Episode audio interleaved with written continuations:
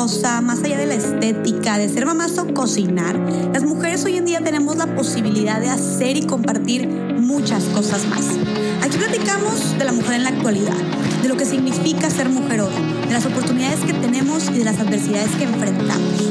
Hoy más que nunca es momento de hablar sobre nosotras lo más posible, para así informarnos, educarnos, inspirarnos y con esto crear mujeres libres, auténticas y poderosas. Mi nombre es Jessica Fernández y esto es Más Allá del Rosa.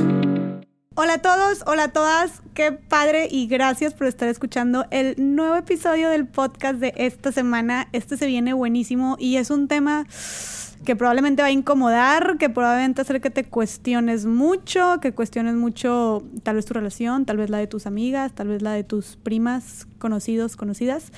Y bueno, estoy nada más y nada más que con las expertas en este tema, que son, además de mis colegas, compañeras en este activismo, también amigas, orgullosamente mis amigas, que son las chicas de Mujer 21. Bienvenidas. Hola. Gracias por invitarnos. Gracias a ustedes por venir. Qué chido. Y me encanta aparte que están las tres. A ver, preséntense, chicas, para ¿Quién empieza? Bueno, yo soy Balbina Leal, este, y bueno, las tres somos cofundadoras de Mujer 21. Yo soy Michelle Elizondo y bueno, también como eh, información importante somos psicólogas clínicas las tres. Yo soy Paula Martínez eh, y también cofundadora de Mujer 21. Yay, y son unas cracks las tres. Aparte, son, somos literal, o sea, nos conocemos desde antes de que, de que nos involucráramos en todo este tema del activismo. Somos de la misma edad. De hecho, Paulita, aquí al lado mío, es amiga mía de que, tenemos seis años o algo así. Entonces, toda una amistad. Y bueno, eh, niñas, platíquenos un poquito de Mujer 21 para la gente que no conoce, que ya yo sé que en Monterrey está muy posicionado, en México también, pero para los que no conocen lo que el increíble trabajo que hacen, platíquenos a qué se dedican en Mujer 21. Gracias. Pues ahí vamos creciendo. Este, somos una sociedad civil. Nos dedicamos a, nos dedicamos, eh, bueno, damos talleres y conferencias de prevención y de detección de abuso y acoso sexual para la erradicación de la violencia de género, que es el objetivo principal, ¿no? Poco a poco poder ir eliminando todas estas cuestiones que están muy arraigadas en la cultura. Y como parte extra, también damos talleres de, defensa personal con técnicas de Krav Maga y Jiu-Jitsu brasileño. Ah, la Mauser. Entonces, así más o menos. Sí, tenemos diferentes proyectos con diferentes personas eh, y todas el, van en torno a la prevención y la detección de la violencia de género por medio del enfoque psicológico, obviamente, porque pues como lo dijo Michelle, somos psicólogas clínicas. Sí, ya hemos trabajado, pues vamos que unos tres años de que se fundó Mujer 21 y pues hemos trabajado con gobierno, con empresas, con universidades, escuelas. Entonces, este, pues nuestro contenido y todo, todo el tema del taller es muy versátil y nos podemos acomodar eh, pues al cliente o a la población a la que va dirigida. Entonces, este, pues es un tema que se puede hablar en todos lados. Claro, y que se necesita hablar también en todos lados. Y justamente ahorita vamos a hablar, eh, eh, digo, en temas de violencia de género, violencia hacia la mujer, está ahora sí que en muchísimas partes, pero ahorita nos vamos a centrar específicamente en, en, en uno, en un tema que está muy, también estamos hablando de eso anteriormente, está muy normalizado, está muy invisibilizado y desgraciadamente está muy, muy, muy presente, que es el tema de violencia en pareja, violencia dentro del noviazgo o dentro de una relación sentimental, ¿no? Hombre-mujer. Entonces, eh, bueno, antes que todo, ¿cómo estamos, chicas, en este tema? Por ejemplo, en México, eh, eh, en índices, cifras de violencia dentro de la relación hacia la mujer. En México y el mundo, en general, estamos súper mal. Una de cada tres mujeres en el mundo ha sufrido algún tipo de violencia en la pareja y el 99% de estas personas, mujeres víctimas, ya han sufrido violencia psicológica. ¿no? Entonces, como que está súper de la mano y supongo que lo podremos ir platicando eh, de cómo la violencia de pareja la, la, violencia que más podemos notar es la psicológica.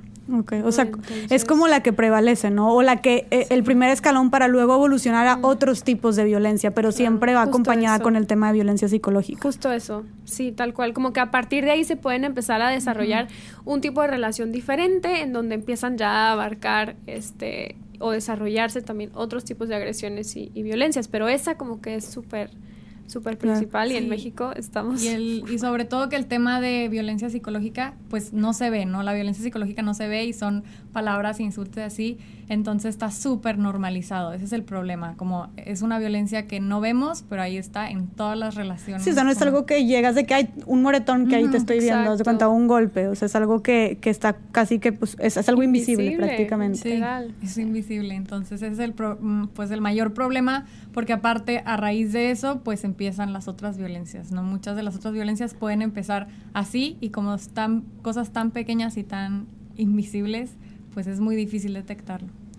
De hecho, a mí me, ahorita que estabas hablando de las cifras, a mí me sorprendió muchísimo, me alarmó muchísimo que, que precisamente decían eso, que una de cada tres mujeres ha experimentado violencia a lo largo de su vida eh, por, por, parte de una pareja sentimental y que 9 de cada 10 adolescentes aquí en México, esto fue según la Organización Mundial de la Salud, 9 de cada 10 adolescentes sufren violencia en el noviazgo y solamente dos de ellos la reportan o la identifican porque el resto considera que estas conductas son normales. Exacto. Y aquí volvemos al tema de la invisibilización, normalización de todo este, de, todo este tema, que pues precisamente es por lo que estamos grabando este episodio y por lo que es, es lo, eh, el objetivo de Mujer 21 y también mucho de mi activismo, que es el poner estos temas sobre la mesa, ¿no? Empezar a llamarlos por lo que son, empezar a llamarlos por violencia, dejar de normalizarlos y pues es el primer paso yo creo para empezar ahora sí que a combatirlo. Sí, es mucho esto como de, es que él es así, como él... Ah, le, le, gusta cuidarme y, es en el nombre del amor, porque realmente me ama, entonces por eso no quiere que me ponga una falda o por eso no quiere que hable con más personas. Entonces, este tipo de frases, este tipo de, situaciones, creo que hay que empezarlas a ver y sobre todo empezarlas a sentir, ¿no? En el momento donde, donde algo sentimos que está raro, algo sentimos que está mal, a lo mejor todavía no le ponemos nombre, pero el estar en contacto con esa parte de sí misma y decir, híjole, algo aquí no me gustó tanto, ahí como es el primer foquito de decir, esto no está bien, esto no me suena, qué está pasando. Sí, y de hecho nos llegan muchos casos este, en nuestro Instagram o por mail que nos contactan y nos dicen, oye, es que mi pareja hace esto, creo que mi pareja me puede estar violentando. Y aquí es cuando nosotras hablamos de que, oye, pues es que, y le decimos, eh, desde el momento, como dice Balvina, de que algo te incomoda, es algo que tienes que empezar a cuestionar, es algo que debes de trabajar y ver si realmente, o sea, lo que es violencia para ti igual es, es y no es violencia para mí y entonces como que empezar a, revisar este, este tipo de actitudes este, eh, que está haciendo la otra persona y ver cómo te afecta a ti, ¿no? Claro, ponerle como que ahora sí que un foquito rojo. Claro. claro. Sí, al fin y al cabo solamente tú puedes como detectar realmente lo que está pasando en tu relación, ¿no? Entonces, por más que los demás te digan, muchas veces vas a hacer caso omiso de eso, entonces pues todas estas personas que llegan y que nos preguntan como, ¿será que estoy viviendo violencia o será que esto es que me está violentando? Pues por más, nosotros podemos decirles y explicarles, pero hasta que tú no lo sepas detectar y tú no sepas ponerle como ese foquito rojo, pues probablemente no, no va a ser ese el fin de esa violencia, ¿no?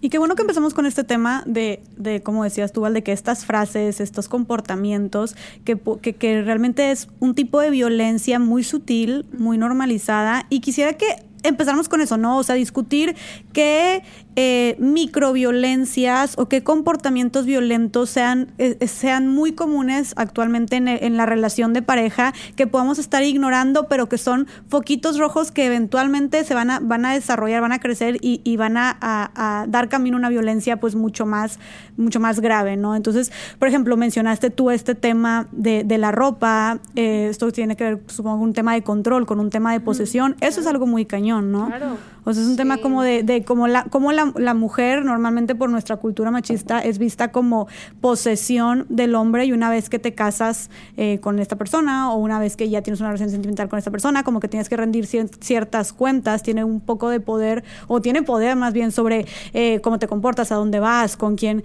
eh, cómo te vistes, con quién sales, a qué hora llegas, revisar tu celular, todo ese tipo de cosas. ¿Es violencia?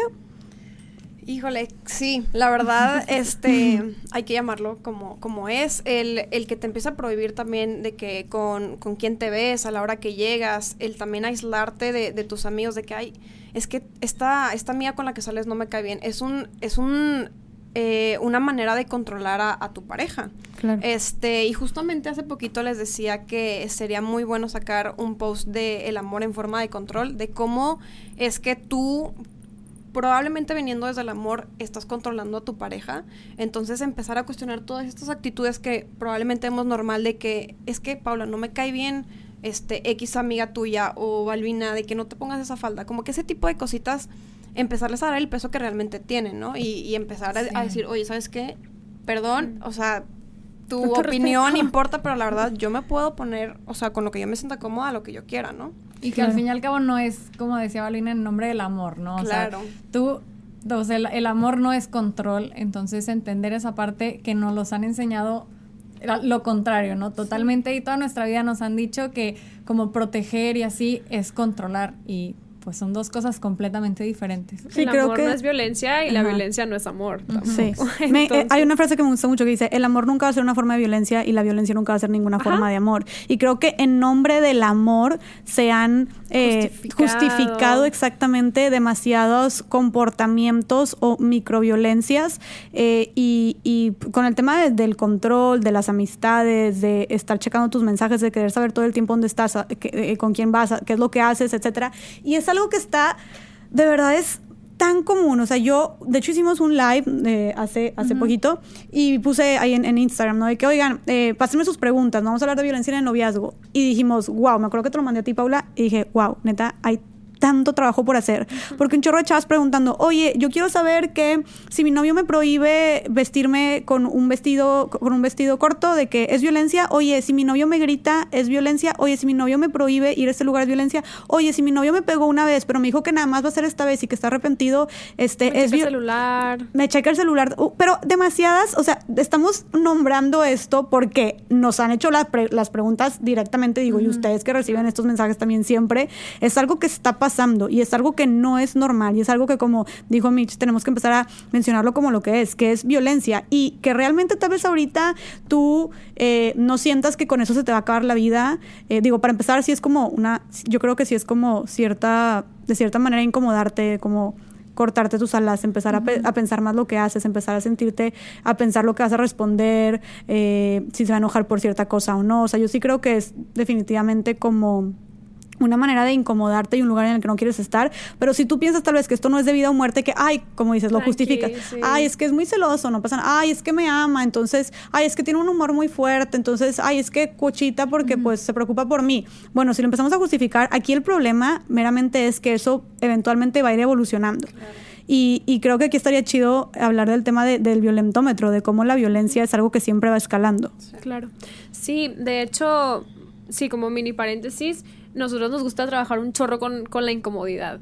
Mucho. ¿Por qué? Porque creemos que a partir de la incomodidad salen muchas cosas buenas, ¿no? O sea, a partir de que a ti en ese momento donde te entra una duda, la aceptes, la respondas o no, ahí ya hay algo, ¿no? Entonces, a partir de esa incomodidad podemos ir solucionando cosas e ir poniéndoles nombre a todo eso, ¿no? Como lo que mencionabas, híjoles, que no estoy tan segura de que me engañó por el siguiente me trajo flores. Algo sentí incómodo, algo sentí raro, eso, ahí hay que voltear a ver, ¿no? Y decir, ¿esto qué significa? ¿Esto qué está pasando? Y creo que justo el violentómetro marca este tipo de incomodidades en un principio, que estas incomodidades tienen nombre y son violencias, ¿no?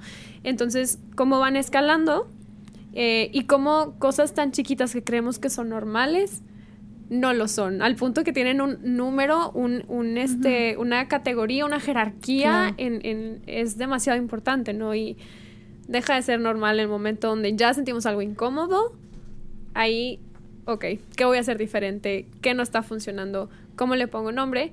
Y el violentómetro es como lo más visual y creo que sirve muchísimo para esto, como para visibilizar, ¿no? Oye, yo no sabía que una broma hiriente era violencia, o yo no sabía que el, que me hicieran la ley del hielo, el tiempo, todo eso son formas, tiempo? O sea, eh, por ejemplo, en el violentómetro creo que el tiempo viene, este, bueno, en el 13 que, es, que, es, alto, este, por ejemplo, llegar tarde y, eso es robarle el tiempo a otra persona, que es algo que no te pertenece y es una forma de violencia. Y en Latinoamérica estamos muy acostumbrados a, llegar siempre tarde y así. Y creo que nosotros eh, ocupamos mucho ese, ese numerito en, pues, como damos eh, terapias y así. Este, cuando estábamos haciendo nuestra tesis, literalmente nosotros teníamos que decirle a, la, pues a las usuarias, ¿no? De que, oye, tienes que respetar el tiempo de la otra persona porque es, violencia, o sea, no puedes estar interrumpiendo de que, o sea, respétalo. y, y, el violentómetro fue una manera como muy visual de, de mostrarla. Este, no soy tan, tan fan eh, eh, por el hecho en el que te categoriza de cuándo es de que ya debes pedir ayuda, ¿no?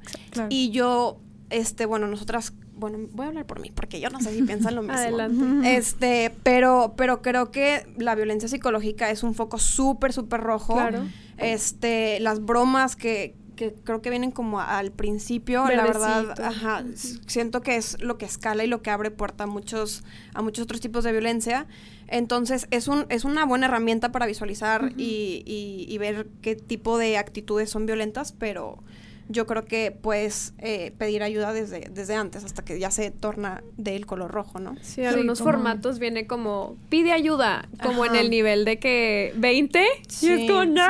Pues de hecho, bueno, antes porque nosotros que ya somos muy conocedoras, pero para la gente que nos está escuchando y que no tiene idea qué es el violentómetro, ¿para qué sirve la herramienta? ¿Pueden explicar? Pues mira, bueno, el violentómetro es un termómetro tal cual, no de temperatura, pero lo que hace es que de, va del, desde el cero hasta pues el 100, no sé. Como 26, 28. Sí, la verdad no me sé. Cada uno tiene como su Es que hay muchísimos, ya ahorita hay muchas herramientas de violentómetro y cada una tiene diferentes números, pero bueno, va obviamente este como incrementando y la parte más baja son todas estas actitudes de violencia psicológica, de bromas hirientes, este pues lo, el tiempo, el, los celos, como comentarios, etcétera, ¿no? Como cosas pues que parecen pequeñas, pero que van incrementando y si estas van incrementando, entonces pues llegan ya formas de violencia mucho más eh, visibles, ¿no? Como pues ya empieza a haber violencia sexual, violaciones, eh, mutilaciones, violencia física y obviamente los grados más altos pues es el asesinato, ¿no? Entonces, lo que hace esta, lo que ha servido mucho esta herramienta es que, como dijeron, visibiliza todas estas actitudes que no son normales, que por más que digas, ah, es que me cela porque me quiere, no es normal, es violencia. Entonces, eso nos ha servido mucho como sociedad, el violentómetro, para los que no lo han eh, conocido, nos ha servido mucho y ya ahorita mucha gente está familiarizada con eso. Sin embargo, como dice Mitch, esta parte de como solo pide ayuda cuando está en los grados más altos, pues tal vez son diferentes tipos de ayuda las que pides cuando está más bajo y, más alto, ¿no? Pero, pero no ignorarlas. Pero siempre puedes pedir ayuda y siempre puede haber alguien que te pueda ayudar, ¿no? Como... Claro, no esperar a que como explote la bomba para allá de que, ok, volteo a ver quién me puede ayudar a salir de esta. sí, desde que te sientes incómoda, desde ese momento es decir, algo no está bien. Y o me ayudo yo, o, o, sea, me salgo yo, o le pido ayuda a alguien, pero sí, como notarlo. Y creo que es importante recalcar que esto es una herramienta, el violentómetro es una herramienta oficial, o sea, es algo que se usa a nivel nacional y que está comprobado de que esos pasos son los que, se, los que siguen y que empieza desde algo tan simple y tan sencillo como chantajear, controlar, prohibir, etcétera, que, que eso es algo, yo creo que como, como dijimos ahorita, sumamente común que vemos en parejas eh, adolescentes, esposos de, de, todas las edades, de todos los niveles socioeconómicos. O sea, ahora sí que la violencia de la mujer no discrimina, pero, o sea, no discrimina, eh, como se dice, clase social, no discrimina educación, no discrimina edad, etcétera. Em, pero bueno. ¿Qué estaba diciendo? Ya se me olvidó. Herramienta nacional. Que lo, ah, que, que que vimos lo común que son estos pequeños pas, estos pequeños pasitos de escalones de la violencia, como prohibir, controlar, etcétera, pero como está también, es una herramienta tan oficial que está comprobado que una cosa lleva a la otra y que eventualmente si tú dejas, pues correr, ahora sí que el termómetro, o, si, no, si no cortas este ciclo de violencia, pues es, es muy probable que, que, vaya a ir aumentando. Es algo que también está comprobado, la violencia no disminuye, solamente aumenta. O sea, si tú piensas que te golpeó y, y, que luego pues va arrepentido y que va a cambiar, bueno, fíjense que ese es otro tema chido, que qué bueno que salió. ¿Hasta qué punto? Porque me hicieron esa pregunta, me golpeó, pero llegó arrepentido y me dijo que va a cambiar y que no lo va a volver a hacer. ¿Qué, qué, qué opinan ustedes de esos casos? Aquí yo le preguntaría, bueno, ¿y qué estás haciendo para cambiar? Porque si yo estoy sentado en mi casa a ver que me hable alguien y para que cambie así mágicamente, pues la neta no lo creería tanto, pero estás trabajando, eh, estás haciendo terapia, o sea, ¿qué estás haciendo tú para cambiar? Para que sea diferente realmente, sí, porque por arte de magia no vas a... de que no, le voy a echar ganas y ya no te voy a pegar. O sea, no, no, no, no sé... Sí, va más allá de echarle ganas, yo creo. Como en una situación así, no, no basta con que te arrepientas y con que como le eches ganas, hay tanto trabajo detrás de, de esta pues de este como círculo de violencia y, y dinámica que, va más allá de como le voy a echar ganas y estoy arrepentida o arrepentida. El detalle es que también si ya brincó a este tipo de violencia, es difícil que regrese, ¿no? Decir, si ya golpeé una vez, si ya rompí esa barrera, si ya crucé esa línea de atreverme a levantar el puño y golpear a alguien, en nombre o no en nombre del amor, ahí ya es muchísimo más difícil, ¿no? Y es esto del violentómetro que es muchísimo más sencillo detectar y actuar en la primera fase o las primeras este, escalones, como en toda esta parte psicológica, salirte de una relación sabiendo que puede incrementar es más complicado, no es imposible porque no lo es, pero es muchísimo más complicado salir en etapas más avanzadas. Qué bueno que mencionas eso. O sea, también es otra, otra razón por la cual poner todavía más atención, que es conforme va avanzando la violencia es más difícil salir de ese círculo. Me encanta que aclares que no es imposible. O sea, si estás en una situación así de que puedes, tienes esperanza, puedes salir adelante, porque creo que también esa es una de las razones por las cuales muchas mujeres tal vez se quedan ahí, porque de verdad ya no ven esperanza, ya no ven alguna eh, resolución o a dónde puedan acudir, que más adelante podemos hablar de, de cómo, a dónde pueden acudir, porque claro que sí siempre hay algo que hacer. Eh, pero sí, definitivamente creo que para, para este tipo de cosas nos ayuda el violentómetro. Seguramente ya lo conocían y si no, pues ahí échenle un vistazo.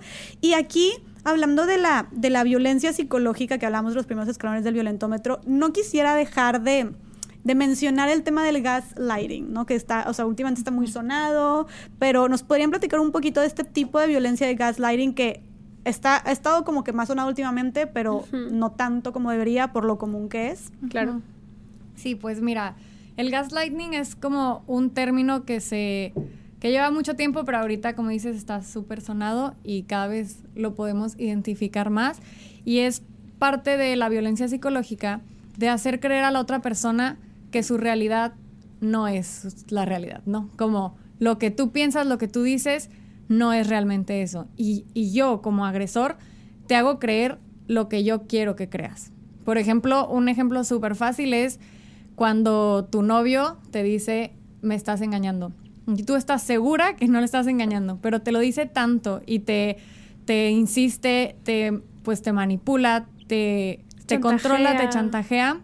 Y te dice, claro que sí, sí, lo sí me estás engañando y sí me estás engañando y eres la peor novia y estás haciendo esto que tú te lo acabas creyendo, porque pues te, pues te, te, acaba manipulando, ¿no? Como acaba cambiando completamente tu realidad y tú comienzas a creerte algo que realmente no era. Y se llama gaslighting porque es ese sentimiento como de cuando tienes un reflector o una, pues sí, una luz y ya no puedes ver, es eso justamente, o sea, no es, no es tu culpa que te haga creer que realmente que eres infiel, sino que te están pues sí, te están como abrumando, te como están abrumando, o sea, Estás encandilada, nubla todo, sí. Y te nubla todo, entonces pues es como toda esta parte de te está nublando tu criterio y todo ese criterio ya se volvió su criterio, ¿no? Como él él o ella te está haciendo creer cosas que no son y tú pues ya ya formaste parte de ese círculo, no que sea obviamente por tu culpa, sino que te está abrumando tanto que tú acabas cediendo a eso. O sea, que es una, es una presión y una, una insistencia y un chantaje emocional tan fuerte que hasta tú misma empiezas,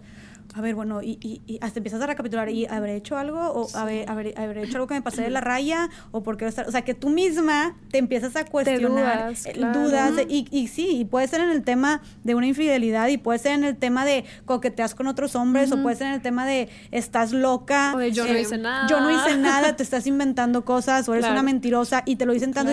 Y, y, cuando hablamos de esto en el live también, un chorro de mujeres empezaron a, empezaron a decir también de, que, no manches, me siento súper identificada. Sí. Y de, de, hecho, o sea, como el tema de la infidelidad, o sea, el ejemplo de la infidelidad es algo que se ve mucho, pero también pasa con cosas muy burdas, o sea, desde, es que yo sé que esa persona estaba ahí, y, o sea, y realmente te hacen creer que una persona estaba ahí cuando tú sabes que no estaba, ¿no? Como, ¿por qué pusiste ese objeto ahí? Y tú sabes que no lo pusiste, pero te la acabas creyendo, como, ok, puse ese, ese objeto o lo que sea ahí, y son cosas visuales, ni ya ni siquiera estamos hablando como de interpretaciones. Sí, de interpretaciones, son cosas visuales y te pueden hacer creer que, que, algo estaba ahí o que pusiste algo ahí y pues obviamente te, te hacen sentir como si estuvieras loca, ¿no? Loco, o sea, como ya no, mi, pues mi criterio ya no está bien o ya no estoy pensando bien. Entonces, eso es lo, lo poderoso del gaslighting y lo peligroso también. Sí, eso que, que dice Paula del criterio creo que es como parte clavísima como para poder ir una desapegándose, saliéndose, reflexionando su propia relación de pareja. Eh, ¿Por qué? Porque todo esto de, bueno, una tiene su propio criterio, otra persona otra, pero llegan momentos donde hay tanta manipulación y chantaje que partes de sus frases, sus pensamientos, sus formas de reaccionar se van integrando y la haces tu narrativa, ¿no? A lo mejor una narrativa como machista, ¿no? De es que las mujeres no está bien que hagan tal cosa, ¿no? Entonces te lo han dicho tanto y, estás tú pues en la relación, enamorada, contenta, que empiezas a integrar esa narrativa en ti y dices, si es cierto, oye, es que yo no sé por qué otras mujeres salen, porque la verdad es que no está bien.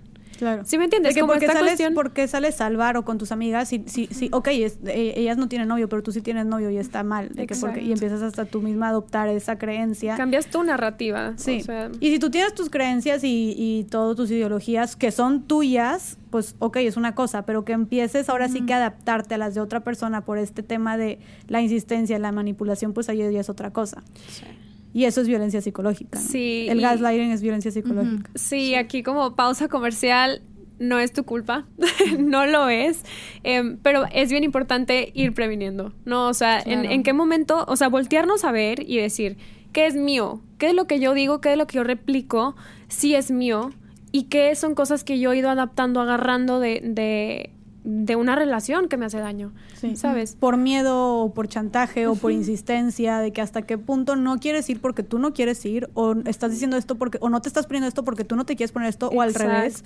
Como que hasta qué punto es, es, es, esta transformación es por ti o por otra persona. Claro, sí. Y también esa parte de la culpa como entender todo esto y todo el fondo psicológico que tiene nos ayuda a entender pues más, o sea, no, nos ayuda a entender más que la culpa nunca va a ser de la víctima, ¿no? O sea, como hay tantas, tanta manipulación psicológica, tanto, pues sí, tanto tema psicológico que podemos entender todavía más que todas estas situaciones son mucho más que nada más me pegó o me puse en esa situación, ¿no? Como va mucho más. ¿Qué, ¿Qué opinan de eso? De cuando le echan la culpa a la mujer de quedarse ahí, que está en una situación de violencia, pero pues ella por qué, ella por qué se queda ahí, ella por qué no busca ayuda, ella por qué lo perdona.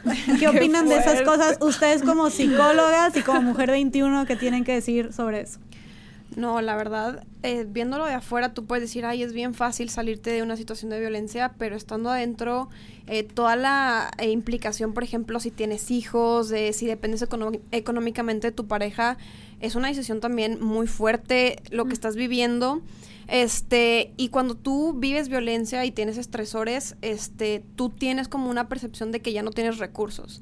Entonces, literalmente sientes que, que no puedes hacer nada. Pero realmente, digo, eh, obviamente siempre recomendamos ir a terapia y empezar a, a ver qué recursos tienes para empezar a hacer algo pero es bien difícil verlo de afuera y decir, ay, yo me hubiera salido desde antes, porque pues nunca sabes, ¿no? Y cada caso es diferente, este, probablemente a, una, a una mujer le, le, pidieron perdón y ella aceptó y, este, y volvió a pasar. Entonces es muy difícil estar juzgando como de afuera una situación en particular de violencia. Sí, para varios grupos de mujeres el terminar una relación representa un privilegio, ¿no? Realmente por condiciones económicas, por muchas cosas así.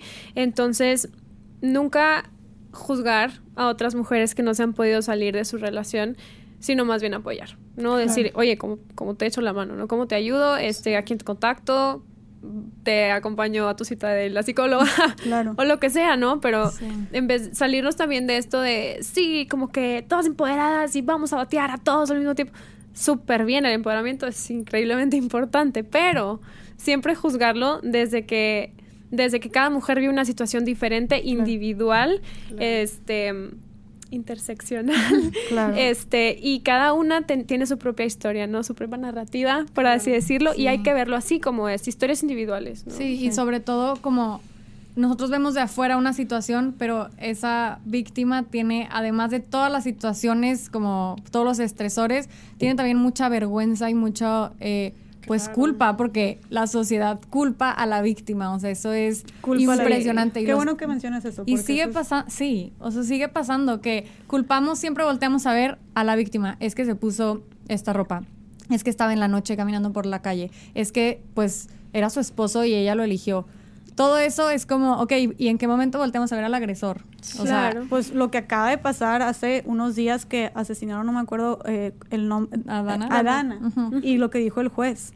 Sí, que traía muchos tatuajes. o sea, asesinaron a Dana y el juez, no, pues es que traía muchos tatuajes, como que también intentando justificar un poco de, pues estaba en malos pasos o quién sabe, pero volvemos a lo mismo, hay una, una narrativa de, de, de culpabilidad ¿cómo se dice? Sí, culpabilización a la víctima. A la víctima. Entonces, eh, está Incluso muy después de fallecida. Incluso después de fallecida. O sea, es una revictimización. O sea, la victimización. Te, te, asesinan y luego todavía hasta te culpan, ¿no? Cuestionan tu inocencia, ¿no? Sí. Este, y está, está muy cañón como la sociedad realmente eh, juzga demasiado a las mujeres por no salirse, por salirse, por, a ver, ¿cómo dices tú? La, que si la vestimenta, que si estaba ahí, que cómo lo eligió. Entonces, también, o sea, ah, y digo, justo dije, qué triste que cada vez hay, todos los días hay más casos de mujeres violentadas o golpeadas, pero había otro caso de Melissa, se llama la chava, eh, y subió una foto de, de, una golpiza que le dio su pareja y vi un chorro de mujeres comentando, hasta me puse ahí a comentarles, a responderles porque me dio demasiado coraje, este, donde decía, pues es que hay que, hay que escuchar la otra versión porque nadie golpea nada más porque sí, pues que tuviste que haber provocado de alguna manera a tu marido, o pues que le habrás dicho, y, y yo como ¿cómo? O sea, entonces decimos como que nos quedamos de por qué no salías de ahí y luego qué pasa cuando mujeres levantan la voz, mujeres denuncian y luego todavía empieza esta de, pues oye, pues ¿qué le habrás dicho? Oye, pues ¿qué, habrás, qué traes, traías tatuajes o qué habrás traído puesto? Y pues no se diga ya si estabas, que si estabas borracha, que si estabas con alguien más grande que tú, que si tenías un vestidito de tal, entonces, y o también está el típico de, eh, ¿y por qué denunciaste hasta ahora? ¿Por qué 15 años después? Entonces, es este tema de la culpabilización a las víctimas está muy fuerte. Sí, incluso la, bueno, psicológicamente está la victimización y luego la revictimización.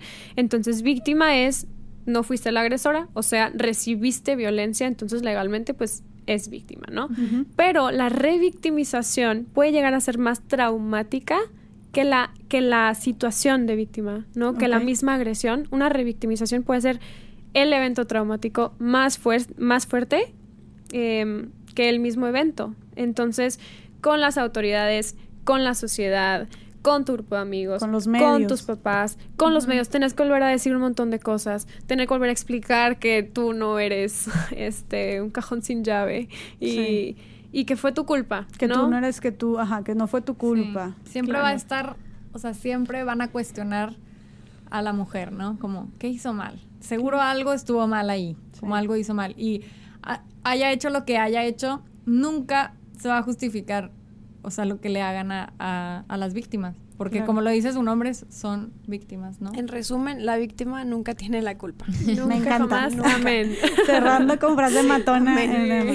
me encantó que que como dijeron ustedes, la narrativa, las experiencias, la situación es muy diferente. Tú no sabes si depende también económicamente de esa persona, tú no sabes si la amenazó de muerte, tú no sabes si la amenaza con quitar a los hijos, tú no sabes, es una persona sumamente insegura y absolutamente nada de eso, como dijimos y como dijiste tú, Mitch, con tu frase matona, es culpa de la víctima, ¿no? Tener súper, eso súper en cuenta. Y aparte, según yo digo, ustedes son psicólogas, ustedes pueden corregirme, pero según yo, a lo que he leído, también tu, tu, tu psique, o sea, tu mente no, no funciona de la misma manera cuando estás bajo un círculo de violencia, ¿no? Cuando estás en una situación. O sea, no eres una persona, no, estás tomando decisiones razonadas o no estás como, por así decirse, entre comillas, o sea, simbólicamente hablando, en tus cinco sentidos, ¿o no? Pues es es justamente esto el criterio de lo que hablaba Albina. Ajá, que tu, criterio se nubla, ¿no? Sí, o sea, yo me lo imagino como si, si todas tenemos una caja de herramientas, ¿no? Entonces tenemos que el martillo, que los clavos, que la sierra, que no sé qué, y tenemos un montón de, de herramientas. Entonces llega un momento en donde hay estamos como tan metidas en una relación que nos hace daño y este criterio se empieza a perder, entonces es como si solo nos solo pensáramos que nada más tenemos un martillo para enfrentar las cosas, es lo único que tenemos. Ya se cuenta que se nos olvida o no nos damos cuenta que tenemos todo lo demás. Y yo pienso que solamente tengo una cosa para solucionar.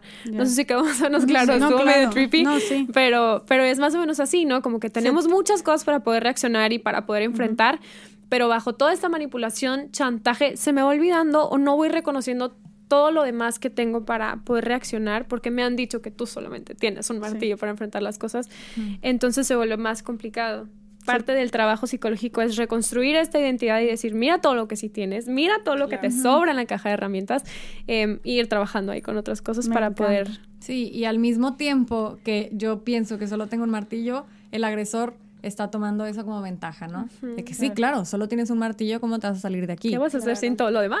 Entonces, pues esa caja cada vez se aleja más, ¿no? Y cada vez tenemos menos acceso a ella, aunque ahí está, y, y todas las mujeres tienen recursos y por eso es importante ir a terapia y trabajarlo y saber cuáles son nuestros recursos, pero pues sí, como el agresor lo va a ir, va a ir esa caja de herramientas como haciéndola a un lado. Claro. Sí. No, me encanta que hayamos profundizado tanto del tema de, de violencia psicológica, porque como dijimos, de ahí es donde parte.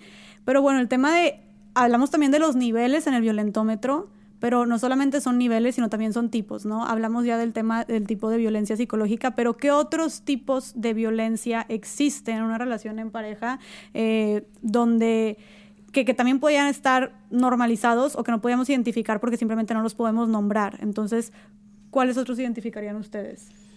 Bueno, este está de que el, el, más común, el que todos conocemos, que es la violencia física, que es la que sí se ve, es la que deja marcas en el cuerpo, este, ya sean moretones, en, a veces, eh, no siempre, pero sí. Este, eh, pues va desde empujones, patadas, este, uso de objetos para golpear a la otra persona, este, también uso de armas blancas y de fuego es considerada violencia física. Empujones, rasguños, jalón de pelo. Qué bueno que dices que no es como que solamente te dejó el ojo morado, de que no, vato, es tipo, te, te, te, te jala algo. también, te, ajá, te avienta. Por ejemplo, la sacudida, esa yo creo que está súper normalizada. No sé si, uh en, bueno, en series, yo creo, a mí me toca ver todo el tiempo, que como que el hombre se desespera con una chava y la agarra, es que no sé qué, no sé qué, y como que la sacude ahí en mi mente es de que violencia física, vete corriendo, ¿qué sí, haces, no? Yeah. Sí, también eso. Eso entra también dentro de todo el tema de violencia uh -huh. física. Sí. ¿Y qué otras violencias también podemos presenciar? Está la violencia económica, que es toda esta omisión de recursos. Este, que es, bueno, eh, ejemplo, es eh, una pareja, eh, no te doy para comprar o para cumplir con todas estas necesidades básicas que tienes. Es te doy, te, no te doy tanto, o sea, te controlo en base uh -huh. a lo monetario. Ok. Okay. Sí, tus ingresos. Como, y, tus ingresos. y, que también, también además de eso es tal vez el, el prohibirte tú ser independiente, claro, ¿no? El prohibirte claro. tú salir y trabajar y, y, o chantajearte o manipularte para que realmente te quedes en casa y tú no puedas ser al final de cuentas independiente. Y eso es algo que yo, de hecho hice un video hace, hace poquito de eso que se llama como que sé independiente porque es lo que realmente la, la independencia económica y creo que es algo que debemos impulsar mucho, uh -huh. la independencia económica de la mujer, es algo que te da poder, punto, te da poder sobre tus decisiones, sobre lo que eres, haces, dices, y hay un, hay, una, hay un dato también muy alarmante que es que en México el 80% de las mujeres que se quieren divorciar y no se divorcian es porque dependen económicamente sí. de su pareja. Y quién sabe por qué se quieren divorciar. Tal vez se quieren divorciar porque sí, no le, ya no lo aman o no sé, pero ¿cuántas no será porque le ponen, les pone el cuerno, porque las golpea, claro. porque las controla, porque las humilla, porque eh, ¿cuántas, cuántas cosas no serán? Uh -huh. Pero que el un 80% no se pueda divorciar porque depende económicamente de él es algo fuertísimo. O sea, ¿cómo sí. tú puedes querer, ya, o sea, ya no estás, ya no quieres una persona, no quieres estar con esa persona en tu vida y algo tan significativo como tu pareja y que no puedas porque está esta dependencia. Claro. Sí. Entonces, sí, es lo que me refería con lo de privilegio, uh -huh. de que no manches, entonces nada más el 20% puede hacerlo, pues qué fuerte. ¿no? Sí, claro.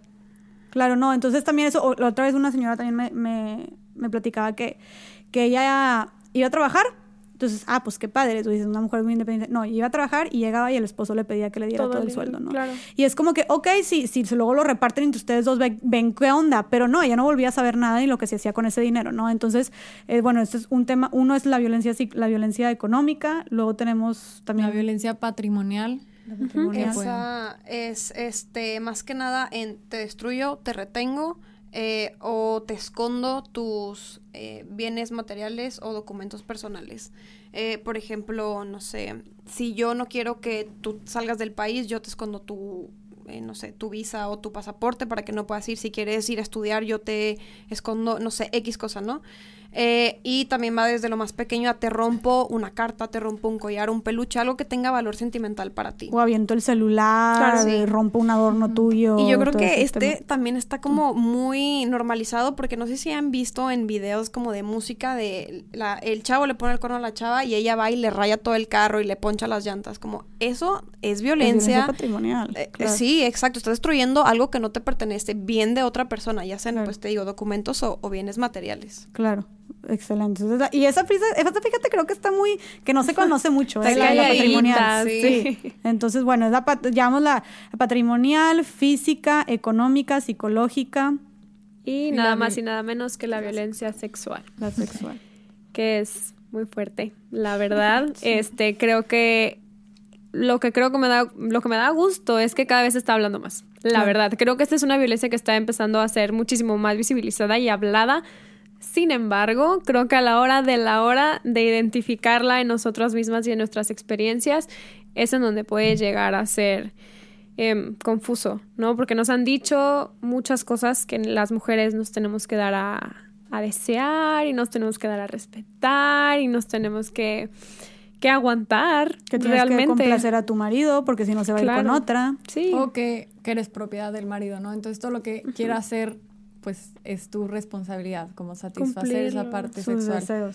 Y hay mucha, ahí hay mucha violencia sexual, como en el matrimonio. De hecho, ahorita hay un término que se llama violación marital, y esa, ah, que pues es la violación dentro del matrimonio. y hasta hace, en México, creo que fue a finales de los 90, cuando ya se reconoció como ok, es una violación de, del, esposo a la esposa, pero antes, si la esposa no quería tener relaciones sexuales y el hombre literal la forzaba de que no se reconocía como un delito porque estás casada, así es, ¿no? Entonces es algo súper fuerte y es algo que o, o, no, ni, ni, siquiera tiene que forzarte. Todo el tema de, o sea, es algo que también digo mucho, como que no tiene que haber, y lo voy a hacer, voy a decir muy, muy explícita, no tiene que haber penetración para que sea literalmente violencia sexual. Violencia sexual también es que te presionen, que te chantajeen, que estés tú en un estado de inconsciencia, dormida o así, y, y haya tocamientos indeseados, por ejemplo. O sea, todo eso entra en el ámbito de violencia sexual. Sí, pues es cualquier acto de carácter sexual. Inclusive, por ejemplo, esto lo pregunto siempre en los talleres de que, oye, si te chiflan en la calle, ¿es violencia sexual? Y como que ahí la gente patina, pero es violencia sexual porque es algo de carácter sexual hacia, hacia la persona. Este, y pues es esto algo que degrade el cuerpo, la integridad de, pues, y que te sientes, o sea, creo que todos nos han hecho, te sientes vulnerada, te sientes chiquita, te sientes tan vulnerable que ni siquiera ni siquiera te atreves, o bueno, tal vez algunas sí tengan más, sean más valientes, pero yo me considero una mujer como muy de que, ah, sí, yo no sé qué, y estoy en esa situación en la que ni siquiera me atrevo a voltear a las personas a ver porque te me agarro, chiquita, claro. claro. Entonces sí, qué padre que lo, que lo comentas, pero bueno, esos son todos los, tipos de violencia. Eh, un poquito desmenuzadas y pues creo que es importante, como dijimos, nombrarlas, identificarlas para ahora sí empezar pues a, cuestionarnos y, y, a dejar de pensar que es tu deber ser, que es tu rol como mujer, como novia, como buena esposa, etcétera. No, hay que llamarlo por lo que es, es simplemente eh, pues violencia, ¿no? Y, y ya que, o sea, pusimos todo esto sobre la mesa, es demasiada información por digerir, pero, o sea, ¿qué pasa, niñas? O sea, si, si yo soy una persona, una persona aquí que nos está escuchando se da cuenta de que vive violencia, ¿qué, qué, qué pasos hay que seguir? Si quieres salir de este círculo de violencia, ¿qué es lo que sigue? Nosotros de primera mano decimos, si ya sientes algo de incomodidad, háblale a una psicóloga, a un psicólogo en ese momento. ¿Por qué? Porque quiere decir que estás cayendo en cuenta de violencias, de situaciones de agresiones que estás viviendo y nada mejor que poder hacerlo eh, acompañada de un profesional o una profesional eh, bajo un ambiente seguro, protegido, estructurado y donde no te van a revictimizar y donde pues sí, vas a poder, vas a poder contarlo, vas a poder entenderlo y alguien te va a estar así como abajo cuidando, protegiendo, ayudando de que te, te, puedas ir sintiendo más cómoda. Eso de forma psicológica. Sí, lo, lo triste es que no hay como un manual, ¿no? No hay como unos pasos y cada caso es diferente y hay situaciones que pueden ser muy complicadas como para salirte ahí. Hay situaciones que tal vez pues con poco trabajo pueden salir, ¿no? Pero, pero el psicólogo te va a ayudar digo, toda la promoción aquí al psicólogo, el psicólogo te va a ayudar a que todo ese proceso te sientas acompañada y que no te sientas, como tú dices, vulnerable. O sea, que, que como hay alguien ahí que te está, pues sí, que, que te está dando soporte y aparte que te esté ayudando a toda esta parte de, pues, en la mente, ¿no? Como todo lo que está cambiando en tu mente, que es que es demasiado, como salirse de una situación así. Entonces, vayan a terapia todos. Es el, primer, paso que recomiendan como ustedes, de que ya que identificaste que algo está mal. Sí, o sea, si sentí algo raro, si sentí algo incómodo, ya lo platicaste con tus amigas, pero a lo mejor sigue siendo incómodo porque sigue pasando. ¿Puedes hacer algo para que deje de pasar? Por supuesto, ¿no? Entonces, lo más padrísimo, y bueno, obviamente agárrate y apóyate de todas tus amigas y amigos y familiares y familiares, este, pero hacerlo acompañada de un, de un profesional eh, creo que va a ser súper, súper bueno. Ir juntando red de apoyo a quienes puedo, yo con quién sé que puedo contar si a mí a las 3 de la mañana me da un ataque de ansiedad porque me di cuenta que, que viví algún tipo de abuso sexual. Bueno, las anotas, las apuntas, este, y hacerles saber, ¿no? De si te considero una una persona que está dentro de mi red de apoyo, ¿no? Y, sé que puedo contar contigo.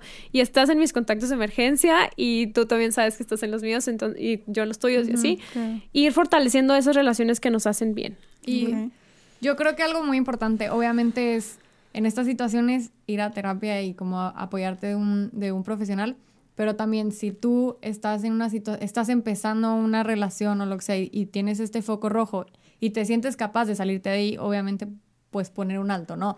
Es algo que pues no lo damos como un consejo porque es casi utópico, ¿no? Como estar en una situación de violencia y decir, ay, bueno, adiós. Pero si tengo la capacidad de salirme de ahí, obviamente ese sería como primer paso de todo, ¿no? Sí. Me encanta, sí. O sea, si no tienes que acudir, que está bien acudir y hay que normalizar el pedir ayuda. De hecho, la mayoría de los casos yo creo que se tienen que pedir ayuda, pero si tú crees que puedes tú sola, pues vas. Y después vas al psicólogo. Muy bien. No, y creo que el, tema del psicólogo también es mucho el tema de, fortalecer la autoestima, ¿no? claro.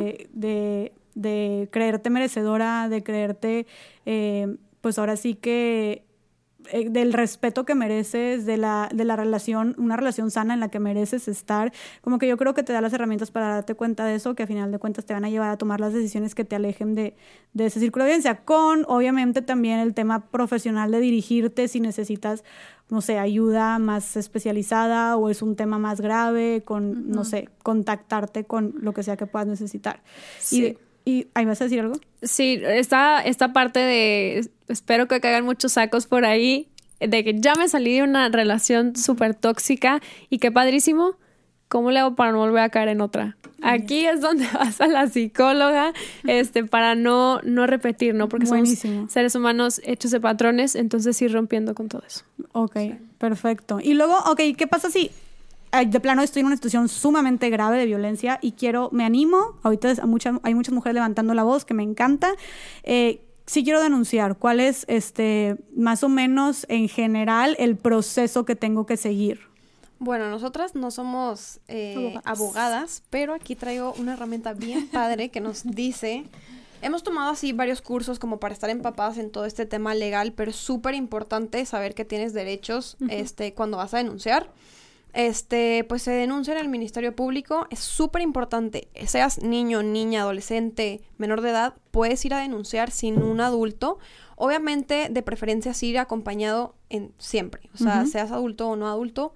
Este, pero eh, no tienes la necesidad. Si eres tu víctima siendo eh, menor de edad, puedes ir a denunciar.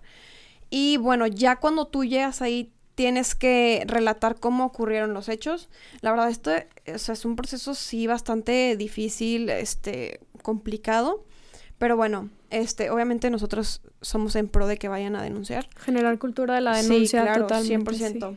Y bueno, ahí te van a pedir que escribas más o menos eh, a lo más detallado que puedas a tanto al agresor como lo sucedido, este, edad, eh, donde sucedió, este, como rasgos eh, como físicos, físicos de, de, la otra persona, este, también decir más o menos la hora en la que sucedió.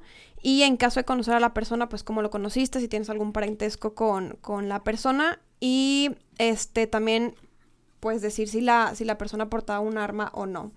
Cuando nosotros tomamos este curso es súper, súper importante cuando tú vayas a firmar este, la denuncia que leas y si no te, o sea, si no estás satisfecho de cómo quedó este, la solicitud, tú puedes decir, oigan, me la vuelven a hacer y que sea lo que yo quiero decir. También pedir una copia y empezar tú a armar como que tu expediente. Ellos tienen... Tus pruebas. Sí, tus pruebas. Ellos tienen la obligación de irte eh, diciendo cómo va tu solicitud de, de denuncia. Este, pero sí, empezar a tener como una carpeta de, de, todo, de las evidencias, de screenshots, fotos, videos, lo que sea que tengas, este, suma para, pues, para robustecer como toda esta carpeta de denuncia. Ok. Sí, bien importante, no eres tú contra el agresor, Sí. es el Estado contra el agresor, porque el Estado es el principal em, interesado o interesada en, en que sus, sus ciudadanos y ciudadanas estén tranquilas. y Claro, en protegerte y en hacer justicia. Ajá. Tienes derecho también a que te den asesoría jurídica, eh, ase- asesoría psicológica y en casos también de que hayas sido víctima de, de alguna agresión sexual que te, que te den atención médica Buenísimo. Y psicológica, Ok. sí. y psicológica. Oigan, pues información súper valiosa porque creo que muchos sí es como que quiero denunciar, pero ¿por dónde empiezo? ¿Cómo le hago? Sí. Claro. Entonces, mil gracias por esto. Y ahora eh, eh, ya hablamos un poquito de si yo soy una víctima y, y- quiero salir de esto, pero ¿qué pasa si, y esto pasa muchísimo también, si conozco a alguien, si mi mejor amiga, si mi prima, si mi hermana está en este círculo y quiero apoyarla, ¿cómo le puedo hacer? O sea, salir de este círculo de violencia. Yo creo que acercarte de compas, ¿no? De hermanas, de, oye, sé que estás pasando por esto. Yo leí, escuché un podcast, fui a un taller de Mujer 21 y escuché por ahí que, que lo que estás viviendo puede llegar a ser peligroso si es que no lo es ya. Entonces, ¿cómo te ayudo? ¿Cómo te acompaño? ¿Cómo puedo estar para ti? Te puedo recomendar, te puedo acercar, te puedo acompañar a que generes una cita con algún profesional o una profesional, este, o sí, a, a denunciar, a, a pedir asesoría legal, psicológica, lo que sea necesario, ¿no? De no emitir juicios, no culpabilizar es lo más importante. Ya salte de ahí, de que ya todo el tiempo me platica que te está golpeando, que me, todo el tiempo me platicas que tu novio te golpea y sigues ahí. Sí. Pues, amigas, No, e- hermanas, eres paciencia. una tonta, te estás dejando, Sí. o sea, nada de juicios. Claro. Ni depresión. Lo que estábamos platicando sí. ahorita, sí. Solo Acompañar. Yo creo que puedes hacer tres cosas, aparte de todo el apoyo como emocional. Es, eh, bueno, sí. El primero es el apoyo emocional, ¿no? Todo esto de eh, esta sensación de, de protección y de que entiendo lo que estás pasando, como dice Balbina. Este, la segunda parte es como dirigirla hacia la, hacia un lugar o institución que pueda resolver esa necesidad, ya sea el CODE, ya sea este el Instituto Estatal de la Mujer, no sé, como algún lugar que pueda ayudarla. Y la última se llama apoyo instrumental, que va más que nada como apoyo este material que vaya a disminuir la crisis. Pero bueno, obviamente tú puedes dar lo que está en tus posibilidades. Si es nada más apoyo emocional o te doy un teléfono para que vayas a denunciar, pues es, es lo que puedes tú como aportar. Sí, que te regalo la primera consulta con la Exacto. terapeuta o algo así. Yo Sí, ¿sabes? creo que todo se resume, o sea, obviamente todo lo que dijo Mitch y Balbina, pero en validar y escuchar a la Sí, persona. Porque a veces lo que necesita esa persona es en- sentirse entendida y que alguien nada más como que la apapache un poco. Y entonces ya probablemente de ahí van a surgir muchas más ayudas que puedes, vas a poder apoyar, ¿no? A, a esta amiga, pero, o compañera, lo que sea. Pero lo primero es que se sienta entendida. Sí, en confianza, no sí, juzgada, en una red sólida de apoyo y de ahí, como dices tú, ya, sea, no va a poner, un- no va a haber una barrera entre tú y ella y va a sentir tal vez la confianza de ahora sí platicarte más, abrirse más y escuchar lo que le tienes que decir. Sí, no reforzarle el gaslighting y todas esas cosas. Entonces, apapáchense, hermanas, abrácense, apóyense.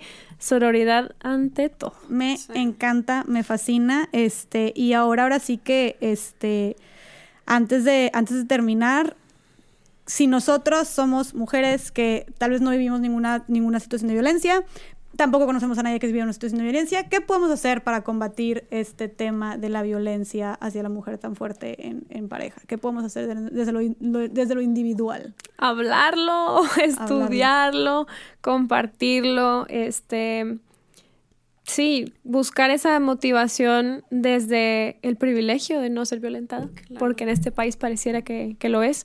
Em, y decir qué puedo hacer yo para las demás, leer, informar, platicar, meterme a cursos, este compartir, sí, visibilizarlo, visibilizar, reconocer los propios privilegios, este y entender que cada mujer vive una situación distinta y qué se puede hacer por cada una de ellas y qué puedo hacer yo si yo tengo un privilegio que alguna otra mujer no, qué puedo hacer yo con eso, con esa herramienta que yo sí tengo y la otra no, para apoyarla a ella. Y también como identificar en mí qué acciones violentas estoy haciendo. Uf, porque todos tenemos como actos violentos, entonces darnos cuenta que estamos haciendo, que estamos probablemente violentando a alguien más, pues reconocerlo y cambiarlo. Y a la par, obviamente, de hablar todo esto, ¿no? Y como que puede ir poniéndose el tema sobre la mesa y que la gente cada vez se lo cuestione más y pues tenga esta incomodidad que dice Balbina de, poder cambiarlo. Hasta ya no tener la necesidad de tener que desnormalizarlo o, invis o visibilizarlo, o sea, que esto ya no sea una, que ya no sea necesaria esta lucha. Sí. Y pues en eso andamos. Sí, ya ahorita tú eh, que escuchaste este podcast, ya ni modo, porque ahora sí, ya conoces todos los tipos de violencia, ya sabes qué es violencia y no actuar ante ella es indiferencia. Y la indiferencia es complicidad. Entonces, a partir de ahorita, todas nos apoyamos y todas... Me encanta y compartimos esta responsabilidad. Me fascina. Oigan, chicas, pues las amo, gracias por, estoy fascinada con toda esta información valiosísima. Díganos por favor este, cómo encontrarlas en su página de Mujer 21 y cómo podemos apoyar a todo su trabajo increíble para cualquier interesado, interesada, futura, aliada, aliado. Este... Ay, sí, qué padre. Pues muchas gracias por, por invitarnos primero que nada. Estamos encantadas de hablar de estos temas, nos encanta. Sí, se nota, em, ¿verdad? Mujer 21, se nota, sí. Podríamos seguir y seguir. Pero bueno, nuestras redes sociales en Instagram nos pueden encontrar como 21 Mujer 21, en Facebook 21 Mujer, en Twitter igual 21 Mujer 21, nuestra página de internet 21mujer21.com. y pues Instagram es donde ponemos todos nuestros eventos, donde ponemos eh, información como pues sí, temas relevantes desde la psicología, desde, pues sí, desde lo que sabemos, ¿no? Ponemos ahí eh, noticias, sí, eventos, etcétera. Entonces estaría súper padre que nos siguieran y se sigan informando de todo esto. Buenísimo. Pues, niñas, muchas gracias. Gracias a todas, todos los que escucharon este podcast. Mitch, Val, Pau, mil, mil gracias. No sé si quieren agregar algo más. Em, pues nada más como que Mujer 20 estamos para servirles a todos y todas. Y cualquier duda, cualquier comentario, lo que necesiten, ahí estamos para Referencia, acompañamiento, duda, este, si has vivido alguna situación de violencia, con todo gusto y de forma anónima se manejan las situaciones entre nosotras. Este, puedes escribirnos y podemos eh, responderte rápido, la verdad, y para poder referirte o acompañarte en algún proceso. Buenísimo. O, si quieres también tomar el taller, padre. sí. Y para esos más informes y todo, pues eh, con ustedes. Igual, sí. Ahí en la página pueden ver todo lo que hacemos, nuestros servicios, nuestras campañas, etcétera. Bueno, pues aquí tienen a mis extraordinarias y expertas amigas en este tema para cualquiera que necesite ayuda después de haber escuchado esto em, o que conozcan. Aquí las pueden referenciar. Muchísimas gracias, niñas, de nuevo. Eh, amo trabajar con ustedes y ser su amiga. Y gracias a todas las personas que nos escucharon. Nos vemos en el siguiente episodio de Más Allá del Rosa.